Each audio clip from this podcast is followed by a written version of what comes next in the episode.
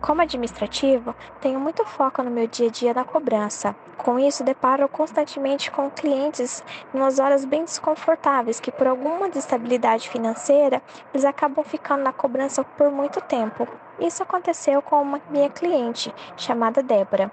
Já tivemos várias tentativas de contato com ela, porém sem sucesso, até que ela bloqueou alguns telefones da loja Diante dessa situação, eu chamei ela para conversar no meu telefone pessoal. Expliquei para ela que só queria ajudar e aos pouquinhos fui conquistando a confiança dela. E ela me passou que ela tinha um salão de beleza, mas com a chegada da pandemia, o negócio teve de ficar fechado por algum tempo e com a reabertura do comércio, ela perdeu muitos clientes, ficou com bastante dívida e não conseguia nos pagar ela começou a ajudar o seu esposo, que era pedreiro, né?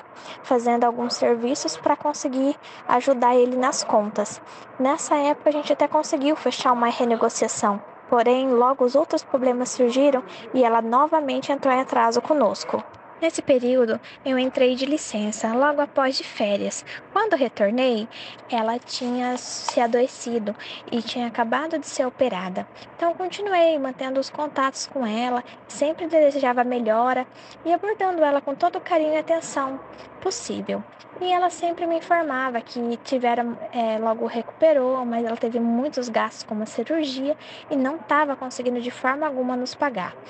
Então, sempre continuei, sempre frequentemente conversava com ela e passava a situação, até que ela em um dia que eu nem esperava, me mandou uma mensagem perguntando se a condição que eu tinha passado alguns dias anterior ainda daria.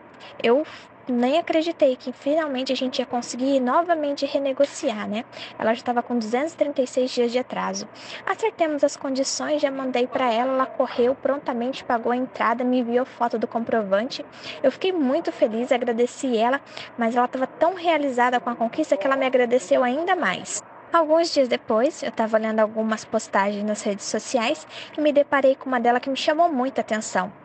A publicação dela dizia o seguinte: Mas hoje eu vejo, referindo às dificuldades que ela tinha passado, que Deus colocou em minha vida pessoas que eu nunca imaginava. Conheci uma pessoa maravilhosa, Gislaine, das lojas Quero Quero. Nunca nos vimos, mas ela se preocupou comigo. Em seguida, ela continuava agradecendo alguns familiares. Confesso que me emocionei muito. Foi uma gratidão enorme. Nunca imaginava isso com um cliente da minha lista de cobrança. Eu sou Gislaine, sou coordenadora administrativa das lojas Quero Quero, no município de Barbosa Ferraz, Paraná, e aqui o cliente é tudo pra gente.